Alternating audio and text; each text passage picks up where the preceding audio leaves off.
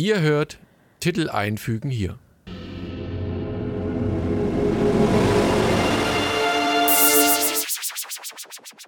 Ihr hört, Fortsetzung folgt.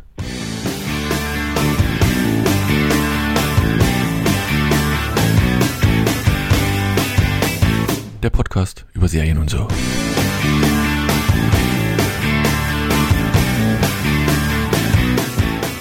Herzlich willkommen zu einer neuen Ausgabe von Fortsetzung folgt dem Podcast über Serien und so. Mit dabei, hallo Kate Hallo. und der Erik.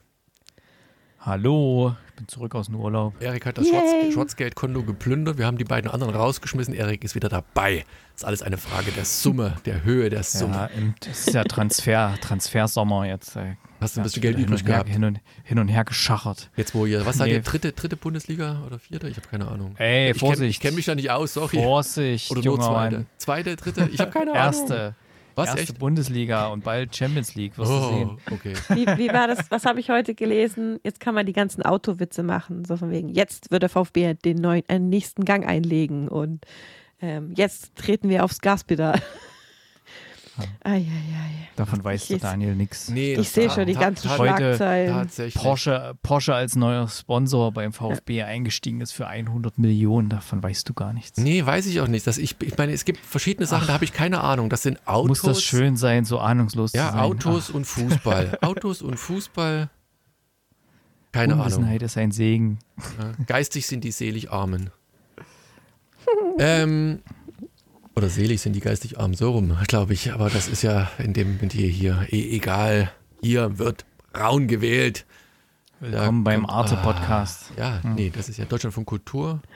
Die lange Nacht der braunen Gedanken. Nee, was habe ich heute gelesen? Das fand ich so geil. Warte mal. Ja, komm, das ist jetzt auch nicht ernst gemeint. Also, wenn, wenn einer mich kennt, dann weiß der, dass das. Aber warte, Deutschland von Kultur hat heute so ein schönes Ding gepostet. Ähm, hier, mal. Googeln Es- im Podcast hier, immer Nein, nein, nein, ich muss ja, ja, von Johann Wolfgang Goethe, Wahlthüringer. Es gehört viel Mut dazu, in der Welt nicht missmutig zu werden. Das So. hat er jetzt als Reaktion auf Sonneberg Genau, das hat, das hat, er- das hat, das Johann, hat Wolfgang, Wolfgang Goethe. Goethe hat das heute getwittert, glaube ich. Von Goethe, glaube ich. Johann Wolfgang von Goethe. Doch gerade gesagt, oder nicht? Johann Wolfgang von Goethe. Von Goethe, Ja, genau. hab ich schon gesagt. Sehr gut. Das, das war, Gut, die Hörer wissen, warum ich jetzt korrigiert habe. Die spulen einfach nochmal zurück. Dann hören es nochmal an. Das, ich habe immer schon Johann Wolfgang von Goethe. Ähm, Naja, wie auch immer. Wie auch immer. Was haben wir denn heute für Serien im Angebot? Ach, haben wir Serien im Angebot? Ja, wir haben Serien im Angebot. Also, und zwar, erst, erst nee, was mir gerade einfällt. Johann Wolfgang von Goethe, Erik, auf welchem DDR-Geldschein? Goethe, 10 Mark. 20. Ah, glaube ich jedenfalls. 20. Google Nee. mal hinterher. 20 war doch Schiller. Warte, warte. Jetzt. Nee. äh, 50 war hier äh, Marx Engels. Oder? Warte mal, ich weiß es auch nicht hundertprozentig jetzt. Jetzt kommt, google mal einer das nebenbei und dann Ich? Nö. War blau. Ich habe ich hab sogar die Geldscheine. Hier, 20 Mark. Warte mal. 20 Mark? Okay. Äh, 20. 20 Mark, ja. Okay. Außer man schreibt 10 mit Wanzig irgendwie anders. Nee, nee, Johann Wolfgang. Von Goethe. So, ähm, drei Serien Willkommen zum. Numismatiker-Podcast. Äh, wir haben eine Serie, da habe ich mich wirklich lange darauf gefreut. Äh, Silo. Dann eine, da wusste ich gar nicht, dass es die gibt. The Crowded Room. Und eine, so bin ich dann rausgegangen, Unstable.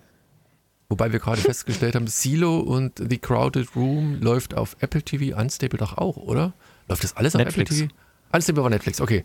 War mir nicht mehr ganz klar. Ich wusste nur, dass zwei von denen jetzt auf Apple TV laufen. Lohnt sich immer noch, würde ich mal sagen. Und ich würde sagen, lass uns einfach mal, mal anfangen mit der ersten Serie, die, wobei ich jetzt ehrlich gesagt nicht, da könnt ihr gleich einspringen, äh, nicht hundertprozentig weiß, äh, was die aktuelle Folge ist. Jedenfalls basiert diese Serie auf einer Buchreihe. Abgeschlossen in wunderschönen drei Bänden, gefühlt, ich würde sagen, hm, Schieß mich tot, 1000 Seiten bestimmt, 1000 Seiten plus. Ist eine Aktuell ist wundervolle. Folge 9. Es kommt noch Staffelabschluss Folge 10. Kommt jetzt am Freitag. Okay. Ähm, in einer wunderschönen Trilogie halt äh, von Hugh Howey, der wundervolle Bücher schreibt, aber auch manche, die nicht ganz so toll sind, aber im Großen und Ganzen ähm, sind die nicht schlecht. Und da sind die Bücher, warte mal, Silo, Level und Exit, glaube ich, heißen die. Und äh, ja, korrekt. Silo beschreibt, ich, ich, bin mir nicht ganz sicher, ich hoffe nicht, dass der erste Band in äh, Staffel 1 abgeschlossen ist. Ich hätte gern ein wenig mehr, weil es fällt nämlich eines auf, wer die Bücher kennt, der wird sich freuen. Der ist von der Serie nicht gelangweilt. Und auf der anderen Seite kennt man die Bücher nicht, spielt das auch keine Rolle. Man kommt doch relativ schnell in die Serie rein, wobei ich glaube, die Bücher, wenn ich es recht in Erinnerung habe, ist auch schon ein paar Jährchen her, sich ein wenig mehr Zeit lassen, so um das generelle Szenario drumherum ein wenig zu durchleuchten. Ähm, worum geht es? Silo. Man könnte es ahnen, es geht um einen Silo, der wiederum natürlich jetzt nur nicht oberirdisch gebaut ist. Nee, nicht wirklich, sondern wir relativ schnell rauskriegen, der ist unterirdisch. Wer atmet denn hier so schwer, Erik? Nee, geht. Ähm, Entschuldigung. Alles gut. Unterirdisch gebaut wird. Und das ist nicht so ein kleiner Getreidesilo von 10, 20 Metern hoch, sondern das ist einer, der geht hunderte Meter unter die Erdoberfläche. Und in dieser, in diesem Silo leben ja tausende Millionen, also keine Ahnung, jetzt sind das viele, viele, viele, viele, viele Menschen. Und ähm, in der Pilotepisode sehen wir, wie eine Frau äh, freiwillig nach draußen geht und wir sehen, irgendwie scheint es da ein Ritual zu geben. Sie geht raus und fängt dann plötzlich an, wie wild, an einer Scheibe zu putzen. Denn alle Insassen in dieser Scheibe haben so einen Gemeinschaftsaufenthaltsraum, können äh, nach draußen scha schauen durch diesen einen Raum mit diesen Scheiben. Denn die müssen ab und zu mal gereinigt werden, weil draußen die Welt ein wenig unbewohnbar geworden ist.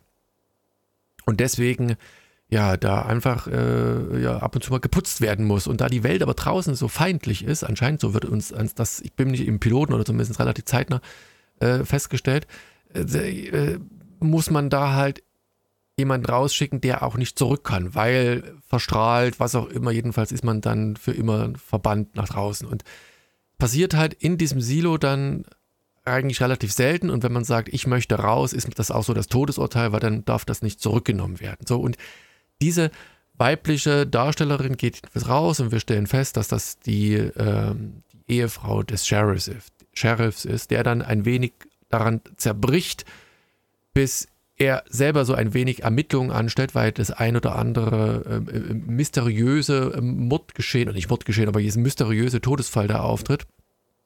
Und er trifft auf eine Mechanikerin, die äh, ein, ein Maschinenflüsterer ist quasi und äh, die aber dann plötzlich auch Zugang zu hat. Und es ist halt, wie man sich rausstellt, auch ein, ein, ein Sakrileg, alte Relikte zu haben sei es jetzt eine Armbanduhr, also man darf halt aus der Vergangenheit nichts haben, man hat irgendwie damit abgeschlossen. Es bleibt so ein wenig in der Schwebe, was denn nun eigentlich äh, das Problem mit der Vergangenheit ist. Und äh, ich, ich glaube, in einer der ersten Episoden oder ersten sieht man auch so ein bisschen dann, dass dieser, dieser Silo dann in die Erde reingefräst worden ist und die Maschine halt im Untergrund immer noch irgendwie da ist und dass es da so kleine Artefakte gibt und zwischen der äh, Ingenieurin, dem, dem, ähm, dem ähm, Sheriff, äh, da bandelt es nichts an, aber die beiden verstehen sich ganz gut und, und schließen einen so einen stillschweigend, so einen, einen kleinen Deal.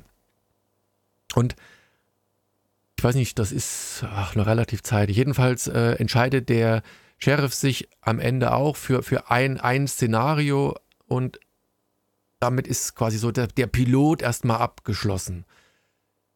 Ähm, in den weiteren Folgen sehen wir halt, dass es da auch ein gewisses Kasten, ein Kastendenken oder ein, ein Kastenaufbau äh, unter äh, verschiedene Schichten innerhalb dieser Silos gibt. Es gibt eine, eine äh, Mayor, ein, ein, wie heißt das, eine Bürgermeisterin, die da für Ordnung sucht und die dann, aber weil es da kein Fahrstuhl und keine richtige Elektrik gibt, halt da so von oben nach unten laufen muss und dann quasi durch diese ganzen Ebenen des, des Kastentums läuft.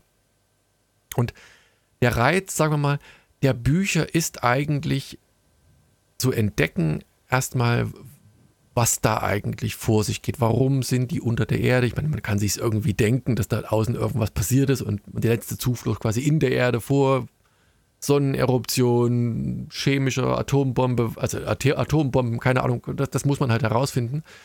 Ähm, und irgendwo ist das einfach dann gekippt worden und man hat gesagt, ey, ich, wir, wir lassen die, die Vergangenheit hinter uns und wir wenigen oder die Handvoll an Überlebenden, die fängt einfach neu an, baut alles neu an und äh, baut, ist, lebt vollkommen autark von der Außenwelt abgeschlossen, was halt viele Jahre halt reibungslos funktioniert. Aber wie gesagt, man merkt dann schon auch innerhalb des, der ersten Staffel, ja, die Maschine, so Maschinen laufen halt auch nicht ewig und in, in na, sagen wir so, in, in der Buchreihe gibt es dann auch noch so ein paar Sachen, einfach ähm, so, so, so ein Kreislauf muss halt irgendwie am Leben erhalten werden. Und das beschreibt, glaube ich, ziemlich, äh, dass das Szenario und der, der, der, der ersten, ja, der ersten Staffel, des ersten Buches. Und im weiteren Verlauf äh, hoffe ich mal, dass, wie gesagt, alle drei Bände halt in irgendeiner Form umgesetzt werden, weil nämlich das erstens ziemlich gut gespielt wird.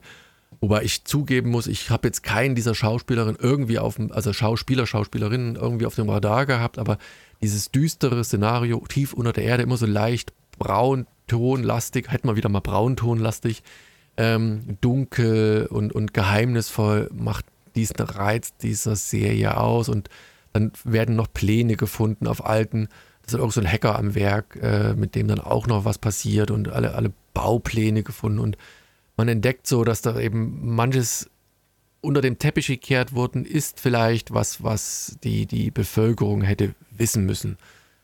Und genau auch zu einem Szenario nach draußen zu gehen, dass das einen Grund hat oder keinen Grund hat und das erfährt man dann so langsam mit dem Piloten.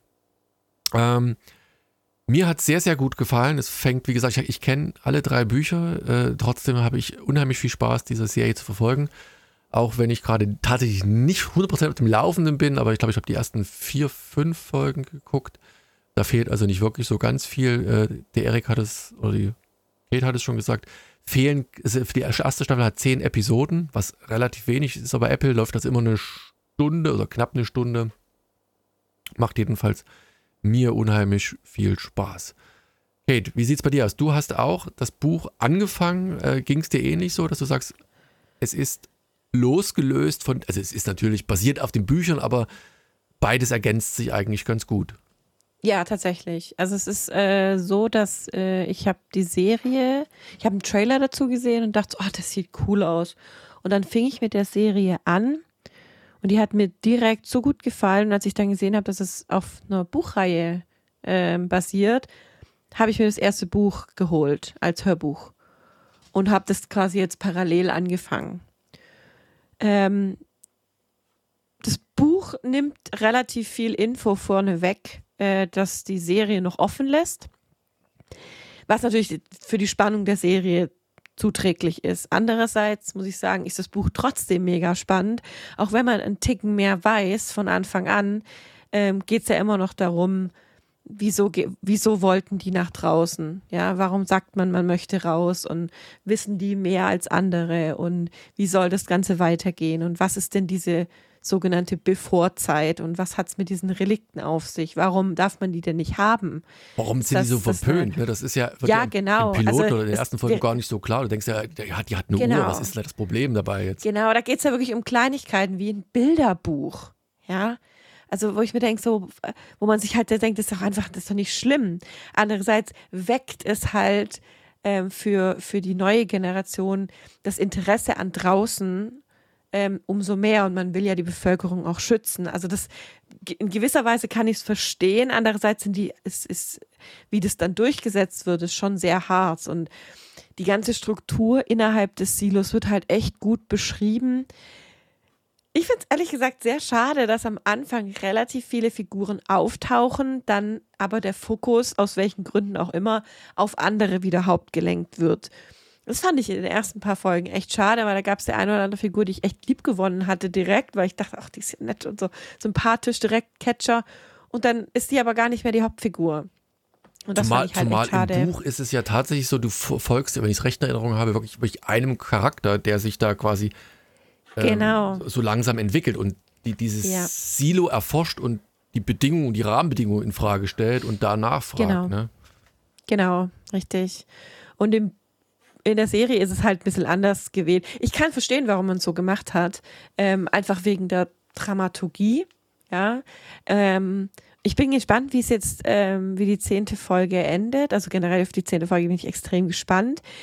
Ich hoffe, dass das kein One-Hit-Wonder wird und es, ich hoffe wirklich, dass es weitergeht, weil ich kann mir nicht vorstellen, dass ähm, man die Serie einfach so dann belässt und absetzt, weil ich, da ist so viel Potenzial und noch so viel mehr Geschichte. Also ich meine, ich habe, ich weiß nicht, ich glaube, das Hörbuch geht 17 Stunden oder länger. Ich weiß gar nicht, wie, wie viel insgesamt sind. Und ich gefühlt bin ich im Buch jetzt erst bei der, bei, bei der Handlung von Folge 6 oder 7. Wo ich mir denke, so, aber ich habe doch erst, was weiß ich, fünf Stunden gehört oder so. Das kann doch nicht sein. Deswegen, also da muss noch mehr kommen, sonst wäre ich sehr extrem traurig. Andererseits kann ich ja dann die nächsten Bücher hören, dann bin ich ja immer noch in dieser Welt. Ich, ich wollte gerade sagen, ich hatte ja auch geguckt und hatte halt auch nichts gefunden gehabt, ob es verlängert wird, beziehungsweise ob die, also welchen Handlungsbogen eben die, dieses erste Buch überhaupt äh, umfasst, weil das ist ja auch so ein bisschen unklar, ja. wenn man sagt, okay, äh, Staffel 1 und 2 oder 3 umfasst das erste Buch und danach geht es weiter, was natürlich die, die Folgenanzahl nach oben treiben würde. Oder das ist die erste Hälfte des Buches, aber das ist so ein bisschen unklar. Also entwickelt sich das so, dass du denkst, na gut, du kennst das Ende von Buch 1 noch nicht, also dass da irgendwie so ein. Nee. Ich glaube tatsächlich auch, dass bestimmte Elemente auch dann eigentlich so diese, diese, na, wie sagt man so, die, dieser Moment war, die hier schon ein wenig vorweggenommen worden sind. Also weißt du, wo du halt äh, hier frühzeitig was erfahren hast, was du im Buch eher so als, als Cliffhanger erfährst, wo du dann unbedingt ja, weiterlesen willst. Aber es war halt auch, aber es war halt auch anders so. Ja, also ich habe, man wird ja im Buch im ersten Kapitel auf eine Information hingewiesen, die wurde in der Serie so noch nicht gedroppt. Äh. Deswegen, hm. hm. also das nimmt sich so beides. Also es funktioniert auf jeden Fall. Man kann wunderbar die Bücher lesen und die Serie nicht kennen und man kann wunderbar die Serie gucken, ohne die Bücher zu kennen. Das stimmt. Ich habe bei mir war es halt so, ich habe durch die Serie noch Bock auf die Bücher gekriegt. Ähm, und das finde ich immer, wenn das eine Serie macht, die auf, auf, einem, auf einer Buchreihe oder so basiert oder auf einem Buch basiert, finde ich das schon cool. Wenn die so gut umgesetzt ist, dass die Welt so cool ist und das Setting so gut ist, ähm, dass er dann dass man dann direkt mehr will. Dass selbst wenn, selbst wenn die, wenn die Grundstory die gleiche ist, ich möchte mehr, ich möchte mehr Charakterentwicklung, ich möchte mehr erfahren über diese Welt. Und ein Buch kann halt viel, viel mehr, mehr erzählen. Das sind wir wieder bei halt den cool. berühmtesten Beispielen, Anführungszeichen. Ja. Dafür ist der halt Stephen King, wo die Bücher eigentlich immer funktionieren. Ja. Es gibt wenig Bücher, die für mich jetzt nicht funktioniert haben. Ja. Aber jeder Umsetzung, also sag mal so, sag mal, äh, ein Gros, also viel, viel mehr geht dann irgendwie schief und ist nicht so, wie man sich das vorgestellt hat. Ja, ja. Korrekt. Erik, bist du noch da? Ja, selbstverständlich. Willst du auch noch was dazu sagen? Ja, ne, fragt mich ja keiner. ähm, jetzt. ja, nee, ich fand Silo auch äh, ziemlich großartig. Ich mag ja auch diese Spielereihe Fallout. Ähm, die werdet ihr beide jetzt nicht so kennen. In Fallout geht es halt darum, da gibt es einen unterirdischen Vault, also ein quasi so ein Silo wie hier im Film. Äh, und da werden halt die Menschen kurz vorm Atomkrieg halt dort einge, eingebürgert und da gibt es auch welche, die werden so Kryokapseln, ähm, die dann später aufwachen sollen und man kann aber auch in dem Vault leben, also da gibt es auch so Räume, da kannst du ganz normal leben und in dem Spiel geht es halt meistens darum, dass der Atomkrieg dann vorbei ist und irgendwann so zig Generationen haben in diesem Vault überlebt und irgendwann wird halt mal jemand die Tür aufmachen und mal raus müssen und gucken, was da jetzt Phase ist und ähm, man geht dann halt raus in dieses und guckt dann halt, was einen da so erwartet. Ne? Da sind halt welche, die den Atomkrieg doch irgendwie überlebt haben und sich da vielleicht äh, so total anarchisch durch die Gegend äh, bewegen. Manche sind halt äh, völlig verstrahlt und mutiert, da sind halt irgendwelche Gule, dann gibt es halt irgendwie ganz andere Sachen und dann gibt es auch Artefakte noch zu finden und so. Eine sehr, sehr tolle Spielerreihe, kann ich nur empfehlen. Gibt es ja auch demnächst dann auf Amazon Prime eine Serie, ich hoffe, die wird gut. Oh, ich wünsche mir so, dass die gut wird. Und daran hat mich halt hier Silo auch sehr erinnert, an diese Situation in diesem Bunker unter der Erde, wo hier sind es, glaube ich, 10.000 Menschen, die da drin leben, sich da arrangiert haben und ja, versuchen da einfach irgendwie durchzukommen. Äh, sie haben sich natürlich alles eine Versorgung geschaffen, dass die Leichen, die werden halt in die, in die Erde irgendwie eingelassen, die sie haben und auf der Erde wachsen dann halt die Pflanzen und, und Obst und Gemüse, was sie dann essen und so weiter. Und ähm, gibt es halt so Abläufe und das Ganze wird sehr ich würde noch sagen, sehr faschistoid äh, regiert. Äh, musst du halt auch, ne? weil ansonsten hast du relativ schnell irgendwelche Aufstände. Äh, du musst halt da mit harter Hand durchgreifen, wenn du so eine kritische Situation hast, so eine kritische Masse von Menschen, äh, die du irgendwie beherrschen willst. Das geht halt sonst nicht anders und das wird halt hier auch gemacht. Ihr habt noch gar nicht so viel über die Darsteller gesagt. Also das ist ja die Hauptdarstellung ist ja Rebecca Ferguson. Äh, Tim Robbins spielt auch noch mit. Das hat mich sehr überrascht, als der plötzlich aufgetaucht ist. Ähm, dann David Oyelowo, den kennt man auch aus verschiedenen Filmen und Serien. Und da waren eigentlich auch viele dabei, die man schon in anderen Serien gesehen hat, so Bill Postlewaite und Harriet Walter und der Rapper Ian. Glenn. Ja, Ian Glenn, der, der Rapper Common. Gut, der, mit dem kann ich eigentlich nie irgendwas anfangen und hier zeigt er auch wieder, dass er nichts kann. Also das ist einfach. Aber das ist jetzt Gemecker auf hohem Niveau. Also die restlichen waren halt alle ganz gut und der, ja, der spielt halt im Rahmen seiner Möglichkeiten hier.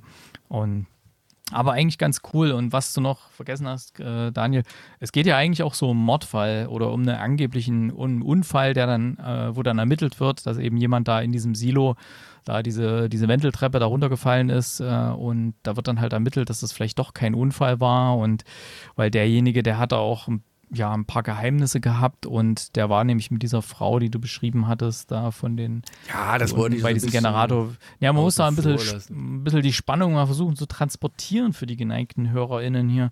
Ähm, genau, und was halt auch noch mit war, wo die am Anfang gesagt haben, äh, ich will rausgehen, dann äh, wird ihnen ja gesagt, sie sollen mal die Kamera putzen, damit sie wieder gut durchgucken können von innen. Und äh, dann ist es so, dieses Pärchen, wo sich die Frau verabschiedet, die sagt dann, euch zu, wenn ich draußen irgendwie sehe, dass da alles in Ordnung ist, dann mache ich was ganz Bestimmtes, dann gebe ich dir ein Zeichen und dann siehst du, dass alles okay ist. Und ja, das Zeichen gibt sie ihm dann halt auch. Und äh, jetzt ist er natürlich hin und her gerissen, weil durch die Kamera sieht man halt so ein nukleares Wasteland vor, der, vor den Bildschirmen. Und er weiß nur halt nicht, weil man sieht auch die Frau, die rausgegangen ist, so, die läuft ein paar Meter, geht so einen halben Berg hoch und stirbt dann. Also sie fällt um und bleibt liegen. Man sieht da auch die Leiche liegen. Ja, also das war irgendwie sehr miss missverständlich, dieses Zeichen so, ja, hier ist alles in Ordnung und dann, ähm, ja, doch der, den Tod zu sehen, ja.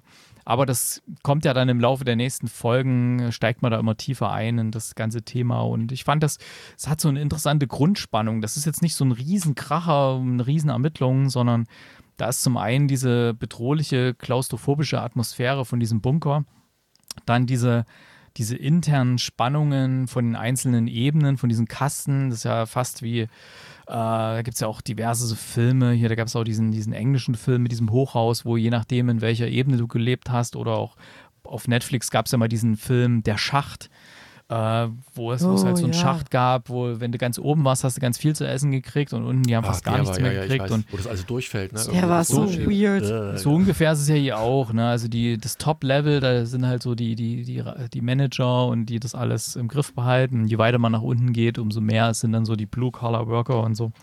Fand ich echt gut gemacht und gut umgesetzt. Ähm, die Darsteller sind auch gut. Ich fand es gut, dass da wirklich nur so ein, so ein paar Top-Darsteller in, Haupt, äh, in Nebenrollen waren, dass die eigentlichen Hauptdarsteller so ein bisschen mehr oder weniger so die übliche B-Riege waren und so fand ich echt gut. Und deswegen hat man halt mehr Zeit, sich mit der Geschichte an sich zu beschäftigen. Und das Ganze, also wer vielleicht jemand von den HörerInnen kennt Fallout, dann müsst ihr unbedingt mal bei Silo reinschauen. Das, das wird euch gefallen. Gebe ich euch Brief und Siegel. Wobei, es gibt auch diese Buchreihe Metro. Ich weiß nicht, ob die jemals verfilmt worden Mhm. ist. Äh, Gibt's Games davon, Metro. ja, ja, Metro aber, 2033 und so. genau, aber das Ja. Buch gibt's ja basiert auf dem Buch. Das, ist, das hat ja auch so Ja. diesen gleichen Grund. Na, nicht ganz, den- nicht ja, ganz. nicht nee. ganz, aber auch so Fallout- die Idee. Äh, Jetzt muss ich mal ein bisschen Fallout noch ein bisschen. Äh, Metro ist ähm, eher düster und eher so, ach du Schande, was ist denn hier los und so.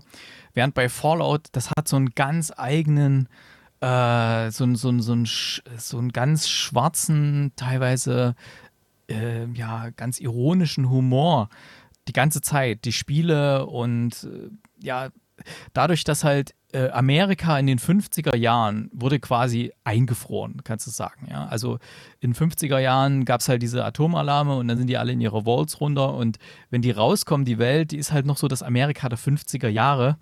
Und mit diesen alten Sachen, die es damals gab, aber auch schon mit ein paar modernen, also gibt es auch so Computer und sowas. Aber das Ganze ist so 50er Jahre Look und äh, da sind sehr viele Witze drin und kannst dich teilweise manchmal richtig kaputt lachen über die Ideen, die die so hatten. Und das hat halt Metro nicht. Metro ist halt eher düster und actionreich. Ah, ich habe zwei Sachen zu sagen. Oh, jetzt. Hm. Erstens, Erik, ich habe einen Streamer, äh, ich habe einen Gamer-Ehemann. Ich kenne Fallout. Das wollte ich noch sagen. Und ja, aber hast nicht selber hab, gespielt, oder? Nee, aber ich habe hm. genug davon gesehen. Ähm, und ich habe gerade herausgefunden, dass Apple TV eine zweite Staffel bestellt hat. Sehr gut. Da sind wir doch dabei. Gell? Das ist doch super.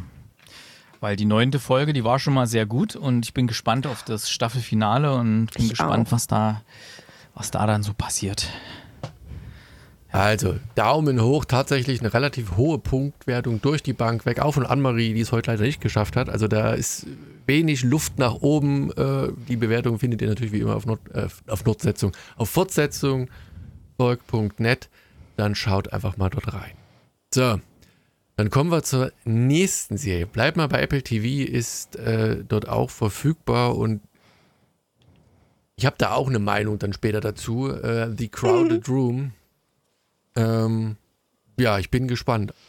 Kate, worum geht's bei The Crowded Room, außer dass es da ziemlich voll ist anscheinend?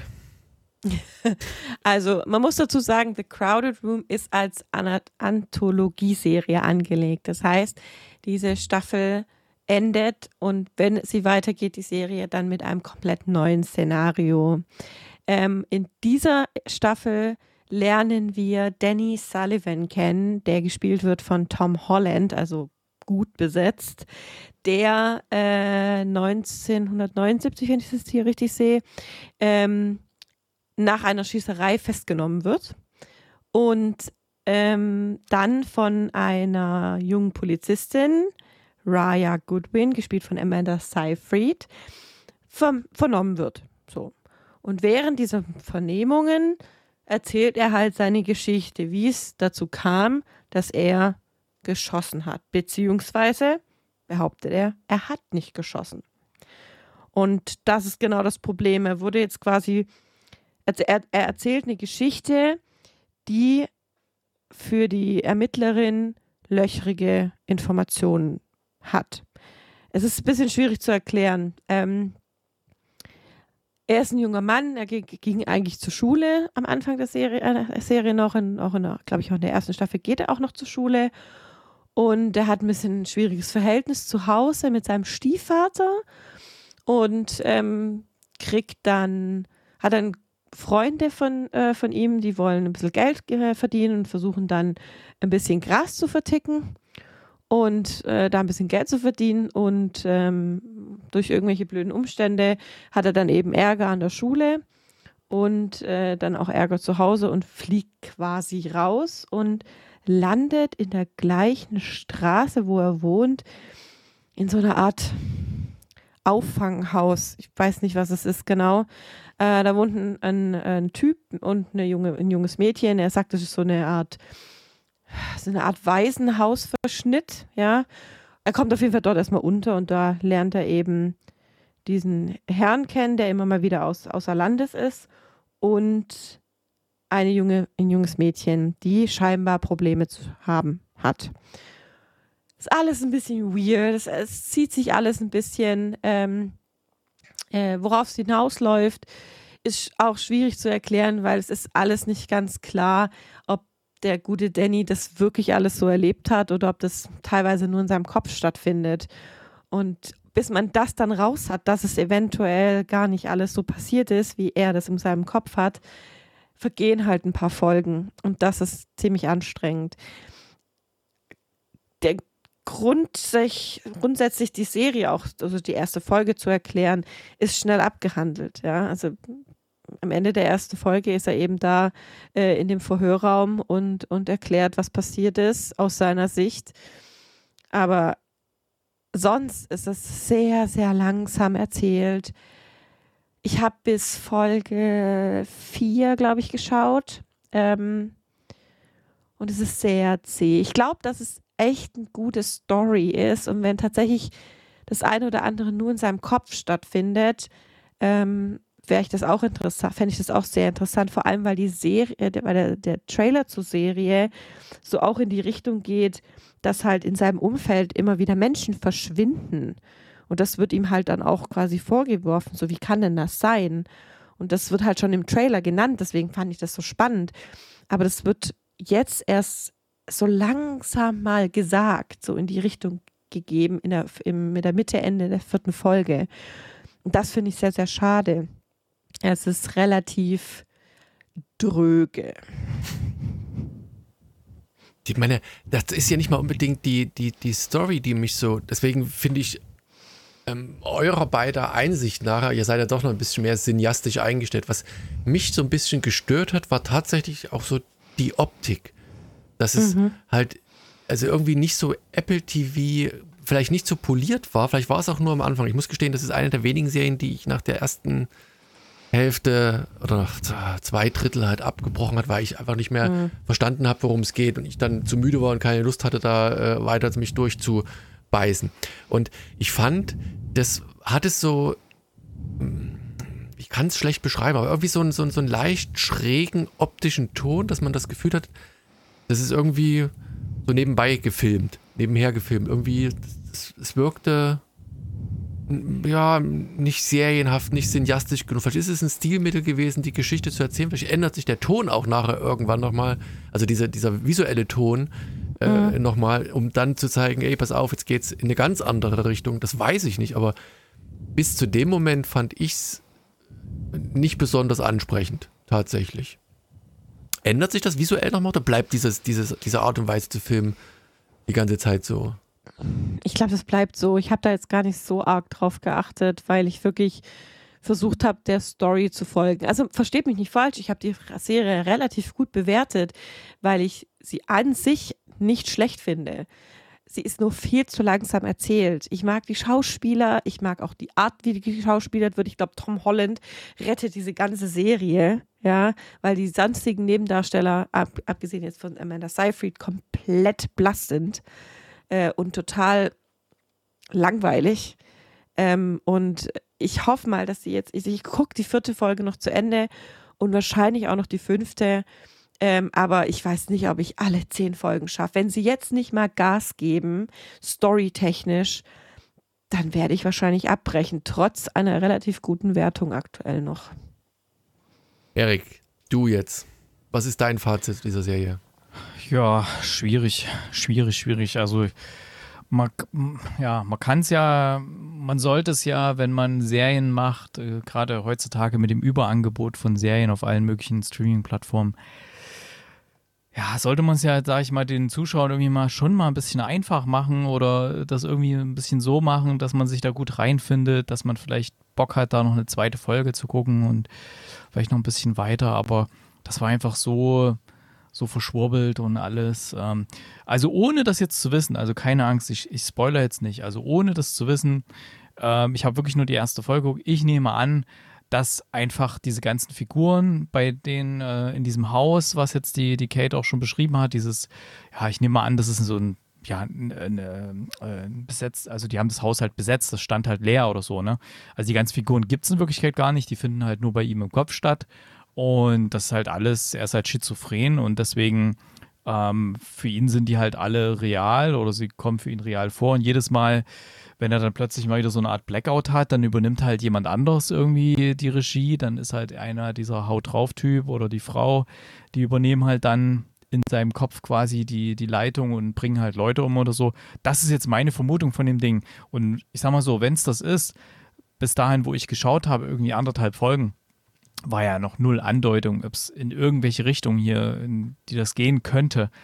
Und ich finde einfach, das muss man schon ein bisschen besser darstellen, dass das ein bisschen interessanter ist für die, für die Zuschauer. Das ist einfach viel zu langweilig. Gerade heutzutage ist so viel mit True Crime und an jeder Ecke und so viele Crime-Serien und da, da, musst du doch einfach ein bisschen mehr Zug reinbringen. Das ist alles gut gespielt, keine Frage. Und ich mochte auch den Look, der alles so ein bisschen gritty war und so, nicht so glatt gebügelt wie jetzt irgendwie andere Produktionen. Aber da war einfach, das ist einfach storymäßig zu lang gezerrt. Vielleicht wäre ein Film ausreichend gewesen und man hätte das nicht auf so eine Serienstaffel ausdehnen müssen, finde ich. Mhm. Aber ja, wer weiß. Ich gucke es auf jeden Fall nicht weiter, weil äh, ich habe auch schon wieder die Hälfte vergessen gehabt. Ich, wir sind jetzt gerade neue Erkenntnisse bei der Zusammenfassung von der Kate gekommen hier. Also ich hatte schon wieder viele Sachen vergessen oder die habe ich gar nicht mitgekriegt oder so. Also ich sage dir ganz ehrlich, ich glaube, dass es genau auf das rausläuft, was du sagst. Das ist auch das, was ich denke, dass er eigentlich, also entweder eine, eine gespaltene Persönlichkeit hat oder eben mhm. schizophren ist.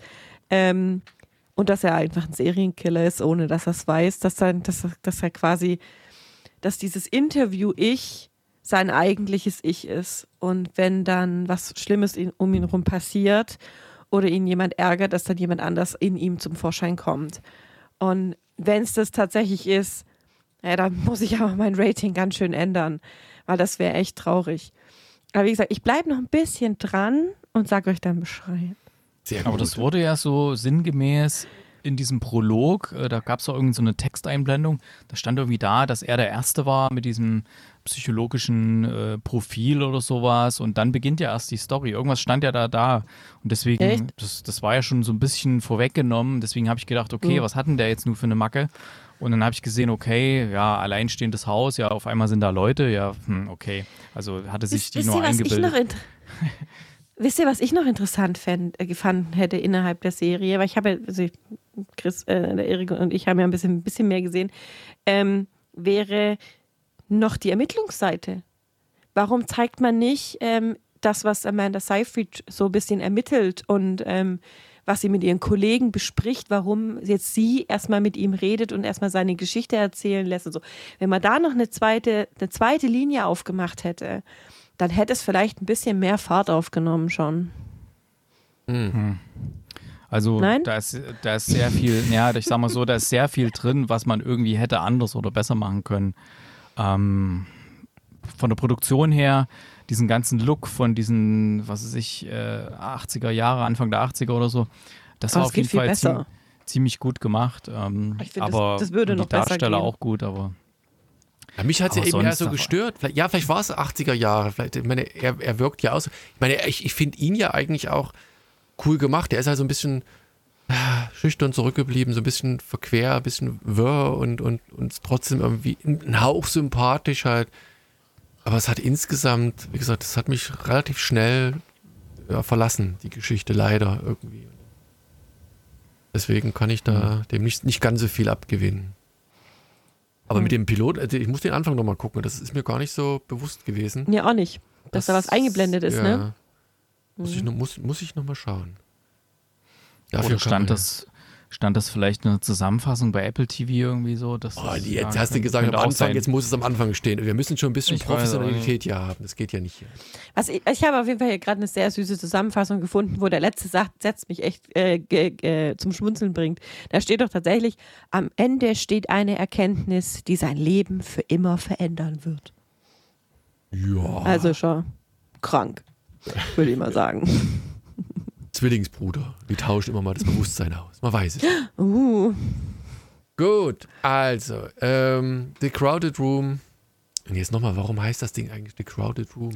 Ich habe keine Ahnung. Na, weil ja wahrscheinlich in seinem Kopf jede Menge Leute sind. So. Das ist halt ein sehr äh, ist, quasi ist, crowded, äh, der, der Raum ist halt sehr gefüllt mit Leuten. Ist The Crowded Room. Deswegen auch, hätte ich mir das auch gedacht. Übrigens, ah. der, der, der, die reale Person, wer sich ein bisschen spoilern will, ist Billy Milligan. Einfach mal googeln. Ich habe ich hab noch eine Information gefunden gerade.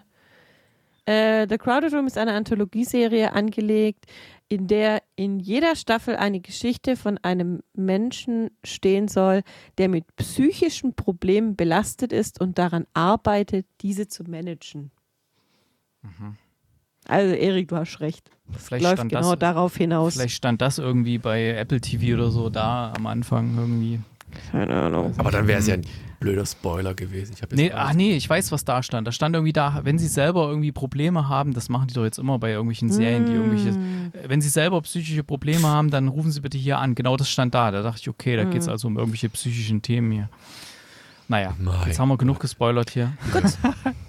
Next. Gut, dann kommen wir doch direkt zur nächsten Serie. Und die ist, die passt dann eigentlich wiederum Äh, Genau, läuft auf Netflix, ja, Netflix und heißt Unstable, wobei hier relativ klar ist, warum das Ding Unstable heißt. In meinen Augen zumindest. Erik, worum geht's denn bei Unstable? Unstable, ja, also ist eine Netflix, ja, Dramedy, Comedy, eigentlich ist als Comedy, glaube ich, getitelt, aber ist eigentlich auch schon ein bisschen Dramedy drin, denn es beginnt so ein bisschen wie die Serie Afterlife mit Ricky Gervais, ähm, nämlich die, die Frau von Rob Lowe in, dem, in der Serie äh, verstirbt und er ist Leiter von so einem, ich glaube, Biotech-Unternehmen, würde ich mal sagen, was äh, ziemlich erfolgreich ist. Und durch den Tod seiner Frau, das wirft ihn halt so ein bisschen aus der Bahn und seine, seine Leute haben so ein bisschen Bedenken, ob, ob er da wieder richtig auf Kurs kommt. Und weil er auch ewig keinen Kontakt mehr hatte mit seinem Sohn, kommen sie halt auf die Idee, dass sie ihn mal wieder zusammenbringen mit seinem Sohn. Und das passiert dann auch relativ schnell. Und das Witzige ist, ähm, der Sohn wird übrigens gespielt von dem echten Sohn von Rob Lowe, nämlich von John Das- Owen Lowe. Das ist so Und- geil. In der Serie denke ich mir, ach guck mal, den haben sie ja wirklich, der passt ja wirklich gut. Der, der, das könnte der Sohn sein. Und dann hatte ich irgendwann dann Ja. in der, im ruhigen Minute so geguckt, aber er heißt ja auch noch so. Ja, heißt Ja, die der sehen sich so, as- so krass ähnlich, Ja, so gut. Also ey. eher nicht, nicht so, Ja. also nicht, wo du nicht denkst, ey, das ist sofort das Kind, aber die passen halt irgendwie. Ich meine, gut, das ist das Ja. Kind dann letztlich. Aber geil. Ja. Das Ganze ist halt, man könnte es ja, ich glaube, da gibt es so eine Überschrift, so Workplace Comedy, obwohl es eigentlich leider nicht so sehr witzig ist, finde ich. Ähm, da sind sehr viele verschenkte Möglichkeiten drin. Also es werden natürlich so die verschiedenen Teams bei denen in diesem Biotech-Unternehmen vorgestellt. Da gibt es so ein Forscherpärchen, also so zwei Damen, zwei Mädchen, die die da rumforschen, da was auch immer. Und da haben sie auch ganz witzige Forschungssachen, zum Beispiel ein Unsichtbarkeitscape und sowas. Aber da wird irgendwie viel zu wenig draus gemacht, finde ich. Also die haben da so coole, coole Ideen, die dann mal so angerissen werden und die, ja, das verreckt dann halt irgendwann. Also da wird nichts draus gemacht. Und da ist mal so, mal so. Und einmal gut, einmal nimmt jemand diesen Unsichtbarkeitsumhang und tut ihn aber verkehrt rum, sodass man die Person dann trotzdem noch sieht. Und ja, jedenfalls, es ist nicht, es ist eigentlich keine Comedy-Serie. Es ist irgendwie, es plätschert so ein bisschen dahin. Ich würde es mal eher so als so eine, so eine Feel-Good-Serie bezeichnen. Es ist irgendwie so nett anzusehen. Also ein Es bisschen so, schrullige Charaktere, also eher ja, zumindest. Ne? so kein, kein besonderer Peak nach oben, kein besonderer Ausschlag nach unten. Das ist, ist halt so okay. Also es sind wirklich absurde Situationen drin. Zum Beispiel Rob Lowe, der nimmt einfach, der kidnappt einfach auch mal jemanden, ich glaube seinen Therapeuten oder sowas und hält ihn bei sich im Basement da gefangen und und dann ist aber so, der hat gerade selber auch ein paar Probleme mit seiner Frau und ist da eigentlich gar nicht böse drüber, dass er jetzt mal weg ist von zu Hause. Und er will dann eigentlich auch dort bleiben, weil das ist eigentlich ganz cool. Und es ist alles so, so extrem weird in dem ganzen Ding. Und auch die, die Leute, da gibt es dann noch einen auf Arbeit, der äh, Malcolm, der wird gespielt von Aaron Brunch. Der zwinkert gefühlt nie. Also du siehst den immer mit weit aufgerissenen Augen in den Gesprächen. Du denkst immer, zwinker, zwinker doch mal. Verdammt, zwinker doch mal. Das macht euch total fertig, wenn der Typ erzählt. Äh, hat die ganze Zeit die Augen aufgerissen wie sonst was. Ihr wisst bestimmt, wen ich meine. Und es ist irgendwie ganz komisch. Dann versuchen sich natürlich Vater und Sohn wieder ein bisschen anzunähern. Der Sohn, der, was hat er eigentlich jetzt beruflich gemacht? Er hat irgendwas ganz Abwegiges gemacht. Er hat irgendwie Er ist Klarinette oder sowas. Flötist. Ja, oder so, genau. Also er will überhaupt nicht in die Fußstapfen seines Vaters da treten und die Firma vielleicht mal übernehmen und ja, ist dann der ist er Künstler aber der Familie und der Vater ist halt auch so der, Ja. der, der übel, geistige Überflieger. Dann, glaube ich, gleich im Pilot, ne? Die, die unterhalten sich über irgendeine so eine Entwicklung und äh, sagen, ja, da haben wir ein Riesenproblem. Und, und äh, so Rob Lowe sagt ja, ja, hast du schon das überlegt? Und alle gucken beiden sich an, äh, natürlich nicht. Und dann hilft er da so weiter. Deswegen ist er also dieses Genie in dieser Firma, aber ist halt ein bisschen auf Abwägen.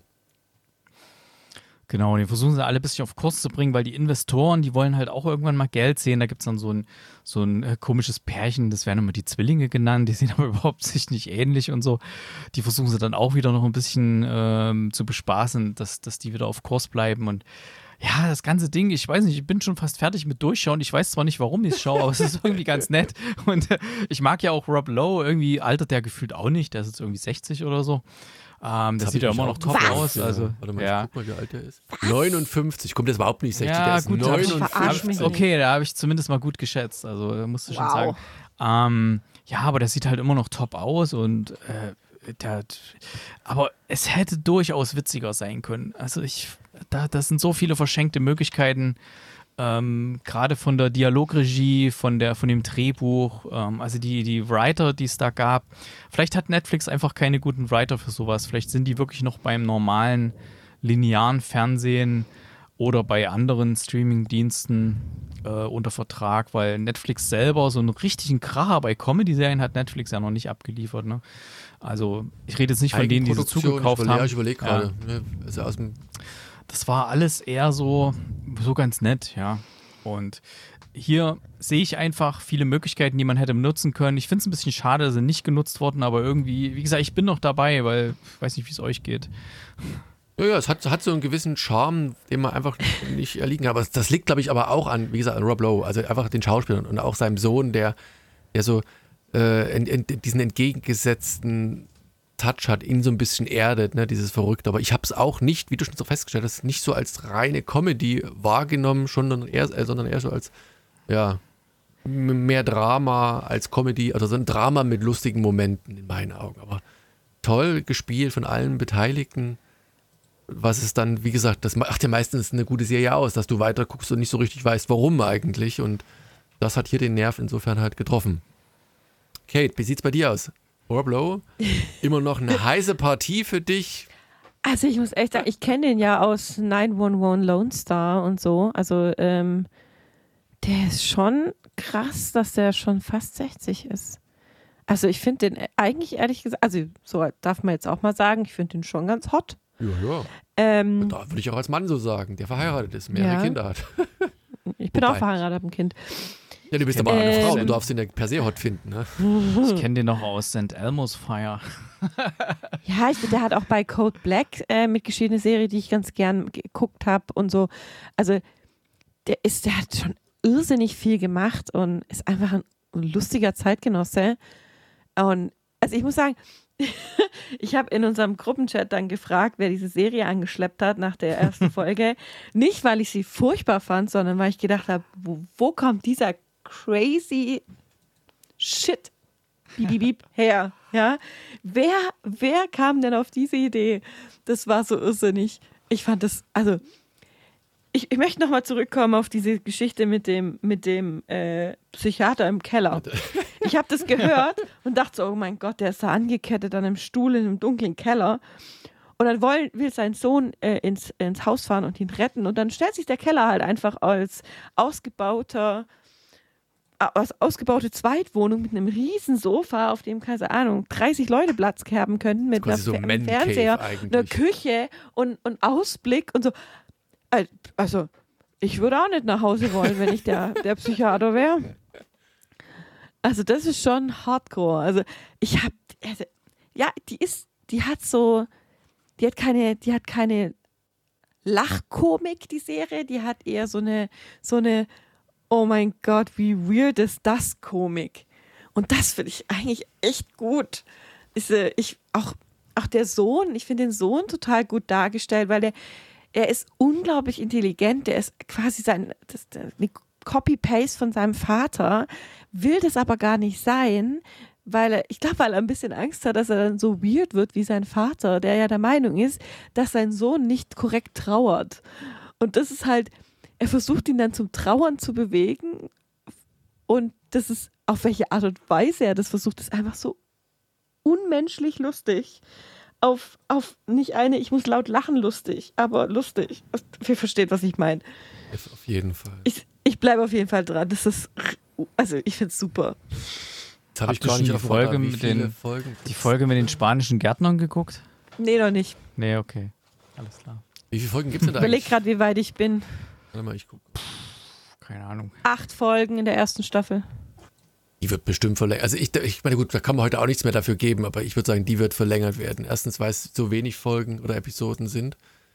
Und zweitens, weil es einfach irgendwie genial gemacht ist. Man schon mit, mit minimalistischem Aufwand die, die, die, Grenzen des Humoristischen an manchen Stellen ausgelotet, äh, wo man denkt, so, das es ist eigentlich, wenn man es auf dem Papier liest, nicht, nicht unbedingt witzig und dann ist es trotzdem.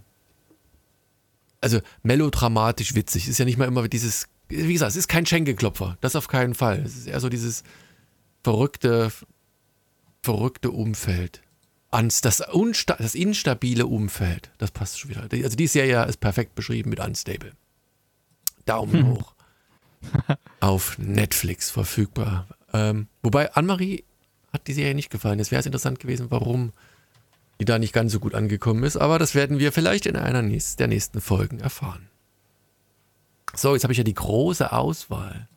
Noch ein Filmtipp von Kate oder von Erik? Nein, oder von nein. Beiden? Ja, Nein. ja, jetzt, jetzt habe ich mich vorbereitet, dich zu fragen. Da sagst du, nee, nee, nee. Okay, Erik, hast du einen Film? Den sagst der du auch noch, der nein, Erik nein, muss nein. jetzt mal.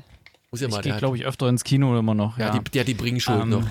Ich habe dafür habe ich zwei, zwei Filmtipps, die gerade aktuell noch laufen im Kino. Also ihr könnt da reingehen. Zum einen, Daniel, das ist auch was für dich und mit Kind und so. The Flash. Unbedingt angucken. The Flash. Habe ich letztens irgendwas gehört? Comic-Verfilmung. Ja, Na? The Flash. Ja. Unbedingt angucken. Kein Trailer gucken vorher, einfach Okay. rein. Ja, aber das ist. Realverfilmung gewesen, ne? War das hier? Ja, ja, ja genau. Ja, ja, okay. Kann, kannst, kannst den großen mitnehmen. Genau. Gut. Flash. Also ist nicht, nicht irgendwie, äh, ist kindgerecht. Also, Es ist, ja, da, da flasht's nicht. Da, da, da ist es nur Flash. Genau, es sind echt, echt gute Comic-Verfilmungen. Also bei DC, das hat ja immer ein bisschen, die waren immer ein bisschen so mäh. Und das ist aber mal eine richtig gute Comic-Verfilmung. Weil Also vielleicht losgelöst und nicht ganz so ein populärer Charakter. Ja, nee, die steckt schon, die steckt schon tief im ganzen Okay. DC-Universe drin. Also da sind noch einige Querverweise und viele Cameos und so will ich natürlich nicht spoilern. Ähm, aber die ist halt auch so ein bisschen, ja, ich würde mal sagen, so lustig gemacht, so wie bei Marvel der Spider-Man ist und so. Deswegen, der Flash ist ja auch äh, jetzt nicht gerade der ernsteste Held und so. Der hat ja auch, äh, obwohl er natürlich eine, eine düstere Vorgeschichte hat, aber ja, du kennst es ja wahrscheinlich. Aber Ja, unbedingt ja. angucken im Kino. Richtig schöne Bilder fürs Kino. Schöner Kino-Popcorn-Film. Richtig gut. Geht bloß ein bisschen länger, also musst du vielleicht zwei Popcorn mitnehmen.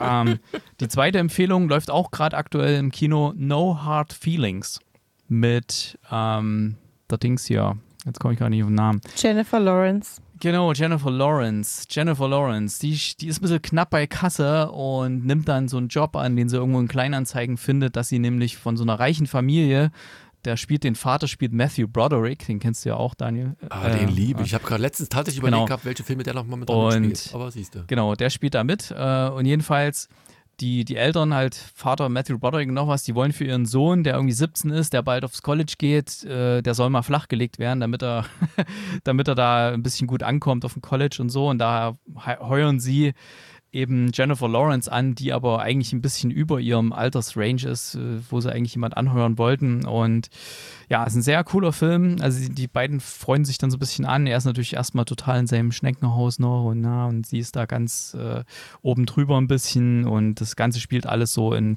so einer Kleinstadt, Montauk. Das fühlt sich alles so ein bisschen wie Dawson's Creek an und so. Das ist echt cool gemacht. Auch schöner Film. Aber für dich eher die Empfehlung Flash. Wird gemacht. Guck, guck mal, ob das bei euch in eurem Dorfkino läuft. Da Und nun habe ich gerade noch mal geguckt, weil das, ich wollte auch wissen, wie alt äh, Matthew Broderick ist. Der ist nur zwei Jahre älter als Rob Lowe. Und wenn ich überlege, wie geil, also wie jung der in Ferris macht blau war und äh, wie alt klingt jetzt auch doof, aber wie viele Jahre ins Land gegangen ist, ist schon manchmal erschreckend. Wir werden alle nicht jünger. Also wir Jungs, Mädels werden immer. Ferris macht blau, war doch tiefste 80er. Ich meine, das Ja, sind ja, halt ich war, ja, 40 ich Jahre weiß, her. das, ja, das sagt das nicht, dass das 40 Jahre her ist, aber natürlich ist es eine Weile her, das ist ja gar keine Frage, aber man hat ja mal trotzdem so ein, so, so ein geistiges, oder hier Ja. Wargames, da war er ja noch, war noch jünger, ich weiß gar nicht. Ja, es war vorher, vor Ferris macht blau. Das ist ja, Ja. das meine ich, wie die Zeit vergeht. Aber, also Empfehlung, The Flash und No Hard Feelings. Ab So. ins Kino. Ab ins Kino. In diesem Sinne, vielen Dank für die Aufmerksamkeit, was beim nächsten Mal drankommt. Lasst euch überraschen. Ich weiß es noch nicht. Äh, Kate, du bist beim nächsten Mal definitiv nicht dabei. War das so, ne? Nee, leider nicht. Ich bin äh, aufgrund einer familiären Situation ein Du musst, bisschen. dich, äh, du musst dich hier nicht erklären. Die kommen andere, ich die ich kommen mache eine einfach nicht. Podcast-Pause. Ich mache eine Podcast-Pause. Auch bei, ähm, beim Kinocast bin ich ein paar Folgen jetzt nicht dabei. Es Ja. ist doch okay. Da, umso mehr freut man sich, wenn die Stimme wieder erscheint, äh, ertönt. Insofern Aber ich würde mich freuen, wenn ihr mich wieder einladet und wenn Natürlich. ich mal wieder jemanden vertreten darf, der im Urlaub ist oder nicht da sein kann oder so. Wir laden dich Macht auch Spaß. gerne als Sehr gut. permanenten Cast so ein bisschen mit ein und du kannst dann sporadisch entscheiden, taugen die Serien was oder nichts, wobei Also, häufig ja, dann danach geht, aber ich weiß. Komm, ja, das schon lange äh, Angebot nehme ich sehr gerne an. So, in diesem Sinne, viel, vielen Dank für die Aufmerksamkeit und bis zum nächsten Mal. Macht's gut. Tschüss. Tschüss. Tschüss. Also wie viele Bundesliga ja, ist jetzt der... Erste, verdammt. Hei, hei, hei. Kann so schwer sein hier.